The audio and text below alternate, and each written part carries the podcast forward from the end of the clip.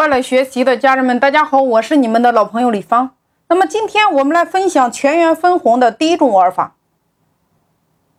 我以我们公司运营一部为例，三十个人的团队，我来给大家拆解一下高层、中层、基层如何来进行全员分红。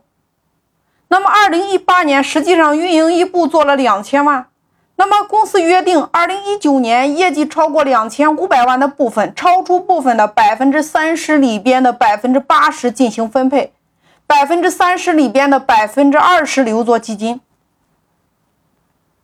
那么二零一九年实际上做了三千万，运营一部他们做了三千万的时候，三千万减去两千五百万，等于多出来五百万。五百万的百分之三十，一百五十万，一百五十万里边的百分之二十提出来，也叫三十万留下来做基金，用于过年，也就是说团队采购礼品所用。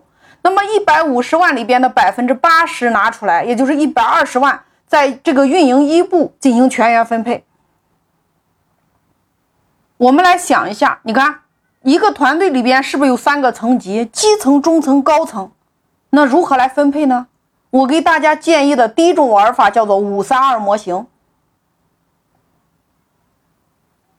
也就是说，基层业务员分百分之五十，中层分百分之三十，高层分百分之二十。那么一百万、一百二十万里边的百分之五十，也就是基层分六十万，中层一百二十万的百分之三十也也是三十六万，高层一百二十万的百分之二十二十四万。那么今天我以基层为例，来给大家拆解一下五三二的玩法。在这所有的级别里边，我们是不是又分了三个级别？基层业务员他是不是一样合格、良好、优秀，一样是五三二的模型？那什么样的业务人员算合格？什么样算良好？什么样的算优秀呢？你看。三十个人的团队，年业绩两千万，平均人产值是不是六十六万？所以第一个数据就出来了。业绩达到六十万的算合格，他可以参与分红；业绩达到一百万的算良好；业绩达到一百五十万的算优秀。那我们来看一下，我们说基层百分之五十，也就是一百二十万里边的百分之五十，是不是六十万拿出来对基层业务人员进行分红？好了，基层业务人员又分五三二，合格、良好、优秀。我们来看合格里边有多少人？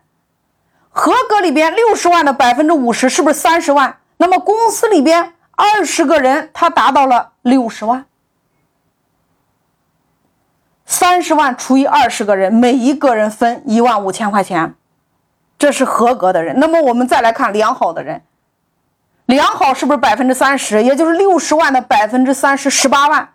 那公司里边业绩做到一百万的有十个人，十八万除以十个人，一个人一万八。